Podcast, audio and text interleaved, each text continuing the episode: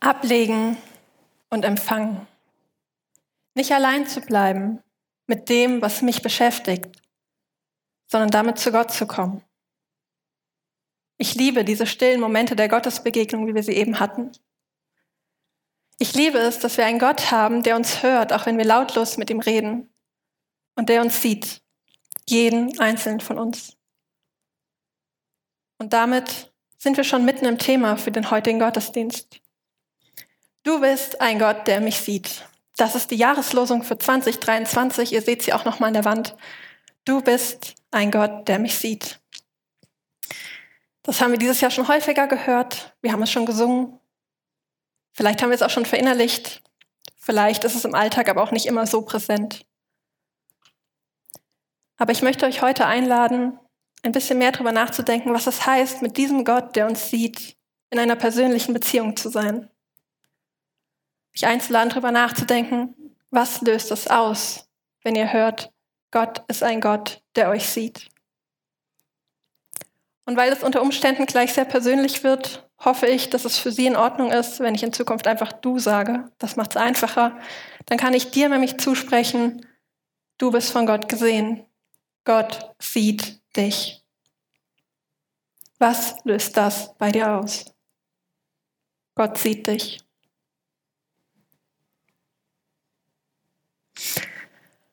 Vielleicht löst es bei dir erstmal gar nichts aus und du denkst dir, Jennifer, was willst du denn jetzt mit diesem emotionalen Kram? Kann sein. Es kann aber auch sein, dass es bei dir etwas auslöst. Und das kann sehr unterschiedlich sein.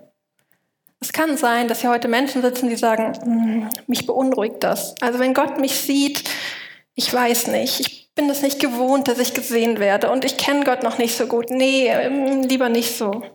Es kann sogar sein, dass Menschen hier sind, die sagen, mir macht das Angst.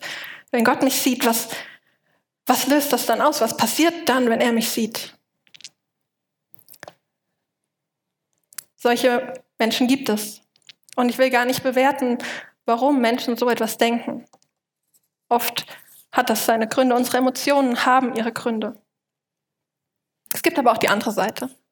Es gibt die Menschen, die sich freuen und sagen, ja, Gott sieht mich, sehr cool, ich will jubeln, ich will es der ganzen Welt erzählen.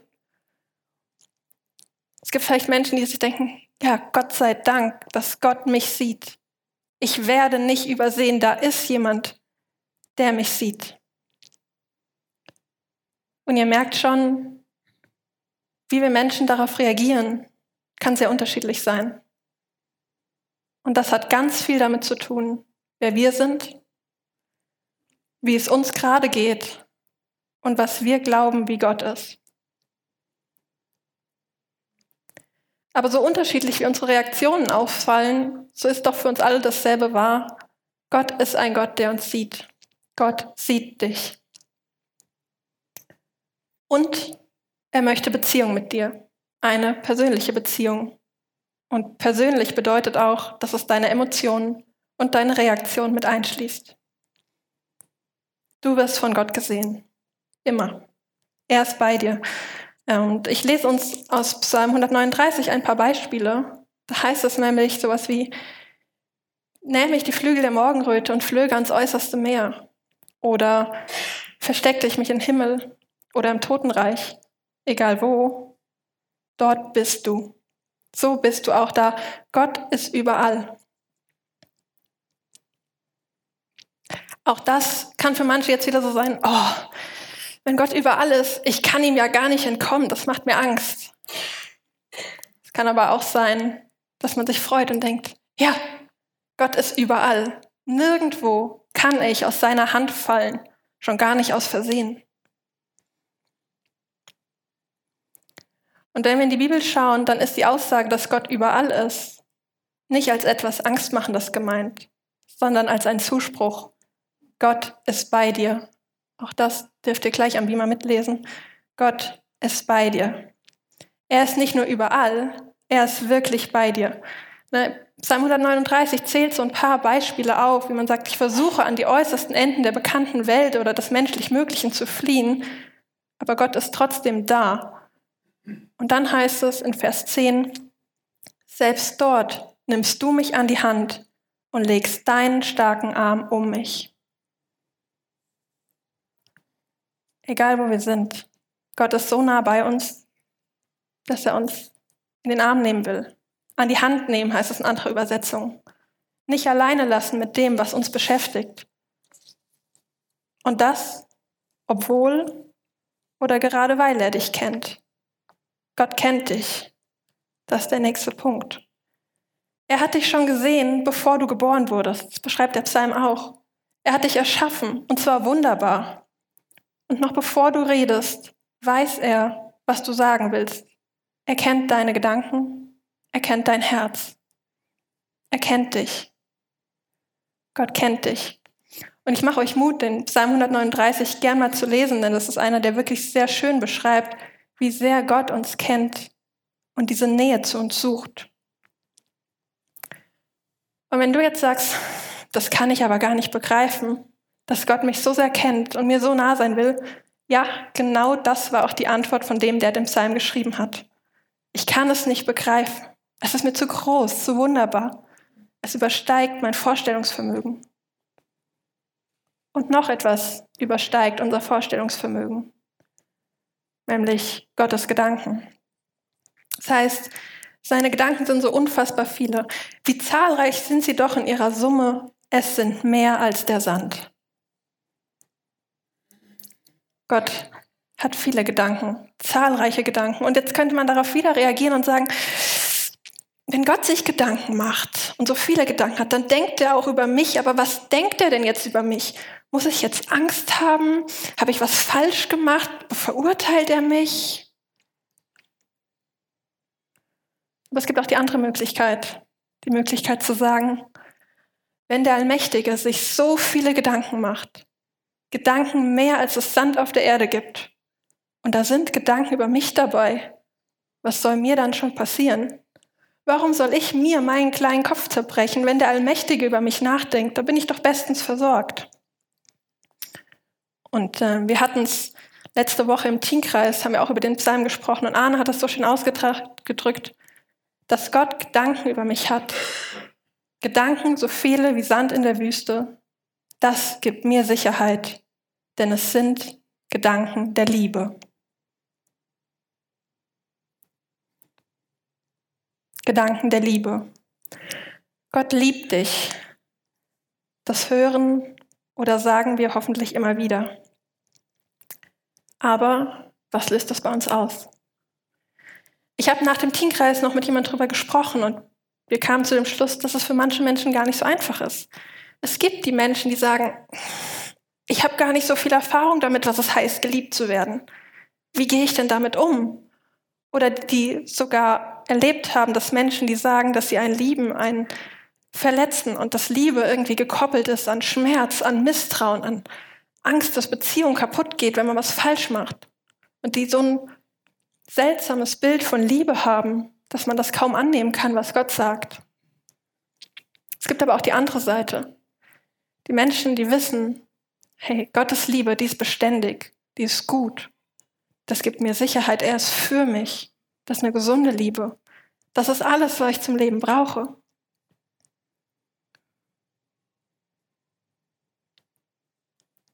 Und es gibt sicher ganz viele Möglichkeiten, sich irgendwo dazwischen zu positionieren.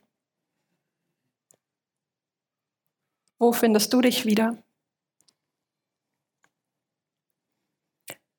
Was löst es bei dir aus? Dass Gott da ist, bei dir ist, dich kennt, dich sieht, dich liebt.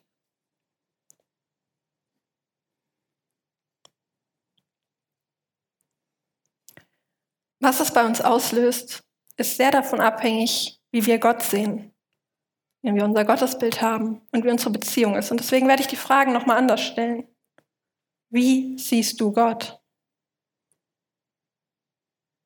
Was glaubst du, wie Gott ist?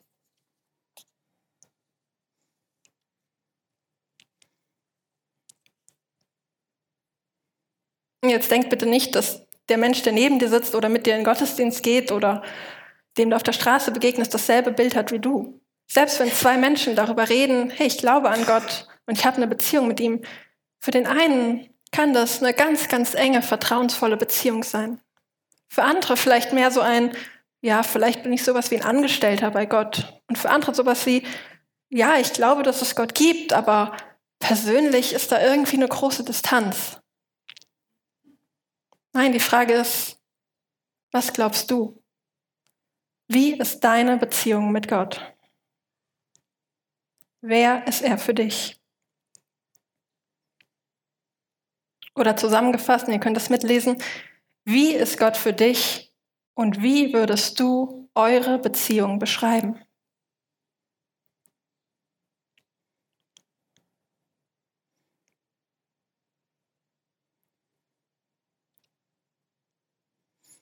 Gott bietet uns Beziehung an.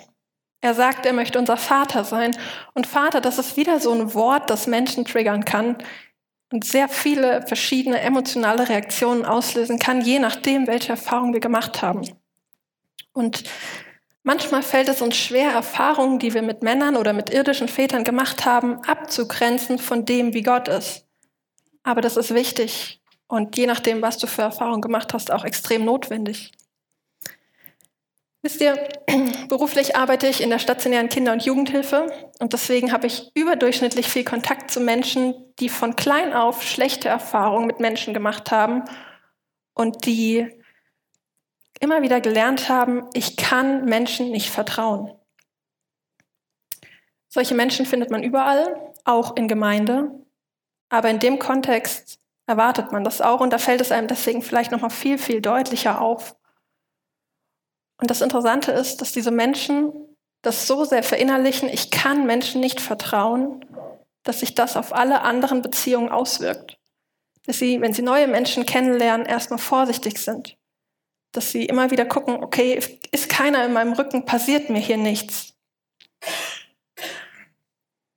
Pädagogisch nennt man das dann ein unsicheres Bindungsmuster, weil diese Menschen nie gelernt haben, wie kann ich eine sichere Bindung, eine sichere Beziehung mit Menschen eingehen.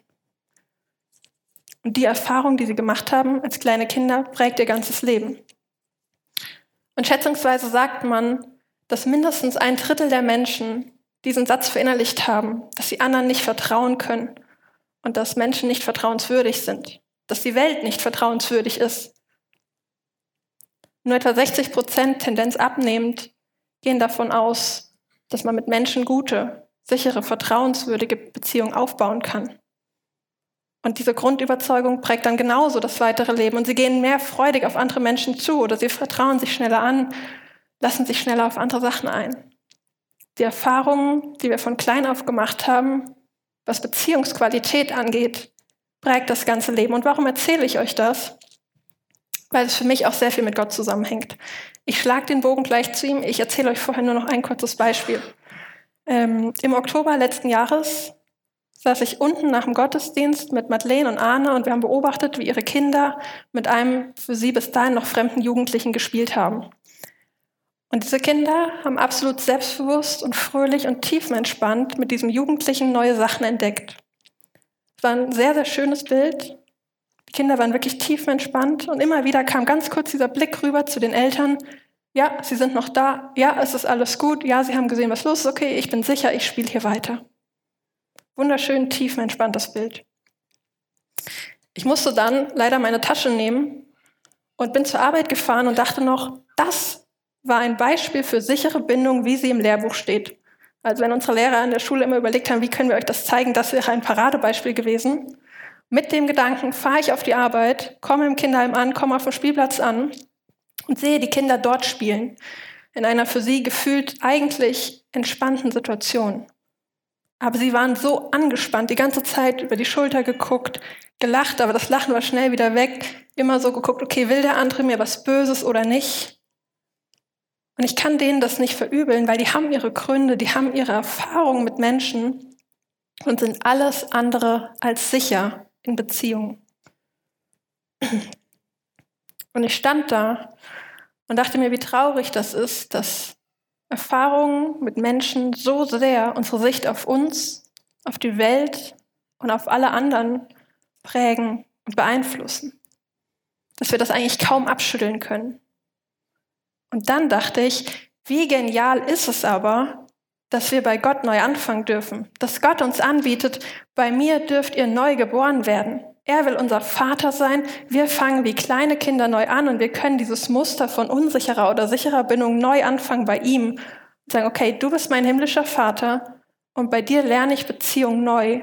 Und diese Beziehung soll mich und alles andere, was ich tue und wie ich die Welt sehe, wie ich mich selber sehe, wie ich andere Menschen sehe, vor allem wie ich Gott sehe, verändern und prägen. Deswegen habe ich an jedem Sonntag im Oktober gesagt, ja Gott, ich will, dass du meine ursprüngliche Bindung bist, meine sichere Bindung. Aus dieser Beziehung heraus soll sich alles andere entwickeln. Und was ich in dieser Beziehung erlebe, soll alles andere widerspiegeln.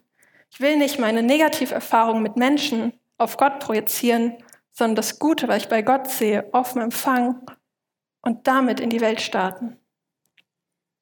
Das wird Auswirkungen haben. Auswirkungen auf den Alltag. Manchmal fängt es in ganz kleinen Dingen an, sowas wie, Gott, guck mal, du hast so schön den Sonnenuntergang gemacht. Danke, dass du das so schön geschaffen hast und danke, dass ich das jetzt erleben darf. Das ist ein ganz kleiner, spontaner Satz. Aber wenn man den sich genau anschaut, dann steckt da schon einiges an Aussage drüber drin, wie ich Gott sehe, wie ich die Natur sehe und wie ich mich selbst darin verorte. Es gibt dann auch die anderen Momente. Die Momente, wo diese Vater-Kind-Beziehung viel deutlicher wird. Gerade wenn wir was angestellt haben oder wenn was zerbrochen ist in uns. Wo wir dann auf dieses Bild zurückgreifen können, dass Gott mit offenen Armen da steht und sagt, ich bin doch da. Und wir angerannt klammen dürfen wie kleine Kinder, die sagen, Papa, kaputt gemacht, bitte ganz machen.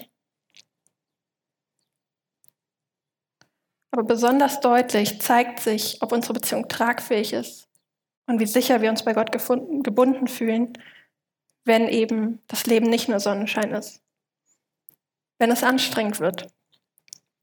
Und die wichtige Frage ist dann, ihn dann nicht aus dem Blick zu verlieren. Auch da erzähle ich euch ein kurzes Beispiel aus meinem Leben. Ähm, auch letzten Freitag war ich bei uns auf der Arbeit und dann traf mich eine Freundin und wir hatten länger nicht miteinander gesprochen und sie fragte mich, wie es mir geht und ich fing so an zu erzählen, was mich beschäftigt und wie müde ich bin und was herausfordernd ist, wenn man ständig Schmerzen hat und so weiter und so fort. Sie hörte zu und dann sagte sie nur einen einzigen Satz und der war Gold wert. Sie fragte, haderst du mit dem Herrn? Manche könnten jetzt sagen, irgendwie war das jetzt nicht ganz so sensibel empathisch oder vielleicht war es ein bisschen am Thema vorbei, hat sie überhaupt zugehört. Aber in dem Moment war das richtig gut. Sie darf das, sie hat selber eine chronische Krankheit und sie weiß, dass der Schlüssel ist, den richtigen Blick auf Gott zu haben und ähm, mit ihm unterwegs zu sein und die Beziehung mit ihm in Ordnung zu haben. Und sie sagte dann, hadern ist auch mal völlig in Ordnung. Ja, das, das darf man. Aber das Wichtige ist, was machen wir damit? Wenden wir uns dann ab und sagen, ach Gott, nee, weißt du, ich probiere es gerade mal selber. Ich bin gerade ein bisschen genervt von dir. Oder heißt das, okay Gott, jetzt erst recht gehe ich zu dir, weil ich weiß, das ist der einzige Ort, wo ich richtig sicher bin. Und sie hat mir dann gesagt, wie sie das macht. Wie gesagt, sie hat auch eine chronische Krankheit, ist auch nicht immer alles einfach. Und sie hat gesagt, sie klammert sich an Psalm 100 wo es heißt, dass wir Schafe seiner Weide sind. Schafe dürfen pflücken, Schafe meckern, Schafe sind mal stur, Schafe versuchen auch mal wegzulaufen, aber Schafe haben einen Hirten. Und wir haben einen guten Hirten. Einen Hirten, der uns sieht, der uns nachgeht, der uns versorgt, der uns kennt, der sein Leben für uns gegeben hat der in Freud und Leid mit dabei ist und der sich mehr Gedanken über uns macht, als es Sand auf der Erde gibt. Und ein Hirten, der gut ist. Und ich lese uns aus dem Psalm den Vers 5, Psalm 100 ist das, Vers 5. Der Herr ist gut, für immer bleibt seine Güte und seine Treue von Generation zu Generation. Von Generation zu Generation durch alle Zeiten ist Gott gut. Dass Gott gut ist, heißt nicht, dass bei uns immer alles gut und schön ist, aber es heißt, dass er trotzdem da ist. Dass er uns trotzdem hält und schützt. Und zwar unser ganzes Leben lang. Wir hatten es vorhin mit Psalm 139, da heißt es, noch bevor ich im Mutterleib geboren wurde. Und an anderer Stelle in der Bibel lesen wir, bis ins hohe Alter will ich euch tragen, ich bleibe derselbe, spricht der Herr. Gott bleibt derselbe.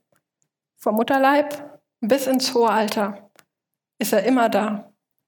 Ist seine Liebe immer gleich. Bietet er uns immer seine Beziehung an. Die Frage ist, wie reagierst du?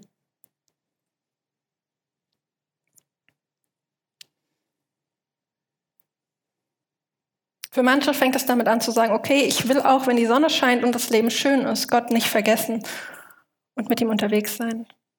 Und für andere heißt es, okay, auch wenn ich gerade im finsteren Tal bin, will ich nicht den Blick auf ihn vergessen, sondern ihn auf ihn richten und nicht verzagen. Und ähm, in dem schönen Lied von guten Mächten gibt es die Strophe, die wir so gerne unter den Tisch fallen lassen, die dritte Strophe. Da heißt es, und reichst du uns den schweren Kelch, den bittern, des Leids gefüllt bis an den höchsten Rand, so nehmen wir ihn dankbar, ohne Zittern, aus deiner guten und geliebten Hand. Wir wissen, dass dieses Lied im KZ geschrieben wurde. Das heißt, Paul Gerhardt kannte die Abgründe des Bösen und des Leides. Und trotzdem sagt er, aus deiner guten und geliebten Hand. Das Leid hat nicht seinen Blick auf Gott verstellt. Er glaubte weiter, dass Gott gut ist, dass er uns liebt. Er glaubte weiter, dass er bei ihm von guten Mächten geborgen ist, unabhängig von allen Umständen. Er sicher bei Gott, sicher in dieser Beziehung, sicher, dass Gott es gut meint, sicher, dass Gott uns sieht, uns hört, uns liebt sicher, dass er uns nicht allein ist, lässt.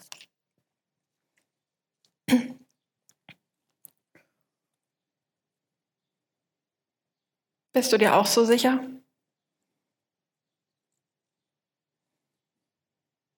Die Frage, die Gott uns immer wieder stellt, ist, vertraust du mir? Lassen wir uns auf diese Beziehung ganz ein, in guten wie in schlechten Zeiten? Gott hat einen Bund mit uns geschlossen und wir feiern das später auch noch im Abendmahl. Von seiner Seite aus steht die Beziehung. Und wir können nachlesen, wie gut er ist und wie gut er es mit uns meint. Und die Frage an uns lautet, lassen wir uns darauf ein? Und ich möchte euch heute einladen, euch ganz neu vielleicht wieder darauf einzulassen. Zu sagen, ja Gott, ich will dir vertrauen. Auch mit all dem Negativen, was ich vielleicht an Gedanken, an Erfahrungen gemacht habe, will ich zu dir kommen und sie dir ganz ehrlich geben und sagen, okay, ich habe da meine Zweifel, ich habe da meine Fragen, aber ich bringe sie dir. Aber genauso auch mit all der Freude, die wir haben und mit dem, wo wir schon so eine gute Beziehung mit Gott haben und sagen, ja Gott, danke, dass wir das haben. Ich will mehr davon haben. Immer mehr. Gott ist so groß, es gibt immer mehr zu entdecken. Und er möchte uns diese Beziehung anbieten und mit uns in Beziehung leben. Ob wir uns darauf einlassen und inwieweit, das ist unsere Entscheidung. Und ich weiß, dass viele von euch bereits in dieser Beziehung leben. Und das ist voll schön. Und das Gute ist, wir sind eine Gemeinschaft. Das heißt, ich mache euch Mut. Kommt gerne nach dem Gottesdienst unter der Woche miteinander auch ins Gespräch. Redet darüber, wie ihr Gott seht. Vielleicht geht es anderen nämlich ganz anders aus euch.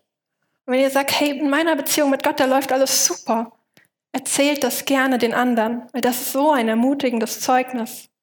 Wenn ihr sagt, ich weiß gerade nicht so ganz genau, wie es mir damit geht, mit allem. Das ist okay. Gott möchte dich nicht überfordern, aber er lädt dich ein. Und vielleicht kannst du ja mit anderen über deine Fragen reden oder deine Erlebnisse. Vielleicht können andere dich ermutigen. Und wenn du sagst, na, eigentlich geht es mit meiner Beziehung mit Gott gerade nicht so gut, dann fühl dich mal ganz lieb umarmt. Gott bietet dir Beziehung an. Und all das, was dann Verletzung ist, an Verzweiflung ist, an Fragen ist, das darfst du zu ihm bringen und ihn bitten, dass er darauf reagiert, Heilung schenkt, Antworten gibt. Und dass andere Menschen dich vielleicht darin begleiten dürfen, dass du damit nicht alleine bleibst. Denn die Beziehung zu ihm, die ist die entscheidendste Beziehung in unserem Leben und die hat Auswirkungen. Deswegen lade ich euch dazu ein, zu überlegen, wie es euch mit Gott geht, mit Gott darüber ins Gespräch zu kommen und darauf zu reagieren. Und Gott dann auch für den zu loben, der er ist Und damit komme ich zurück auf Psalm 100 und ich lese ihn uns mal komplett vor. Heißt den Herrn willkommen, alle Länder. Stellt euch fröhlich in den Dienst des Herrn. Kommt mit Jubel vor sein Angesicht. Erkennt, der Herr allein ist Gott. Er hat uns geschaffen und wir gehören ihm. Wir sind sein Volk und die Schafe, die er auf sein Weideland führt. Tretet ein durch seine Tore mit Dank. Kommt in seine Höfe mit Lobgesang. Dankt ihm, preist seinen Namen. Der Herr ist gut. Für immer bleibt seine Güte und seine Treue von Generation zu Generation. Amen.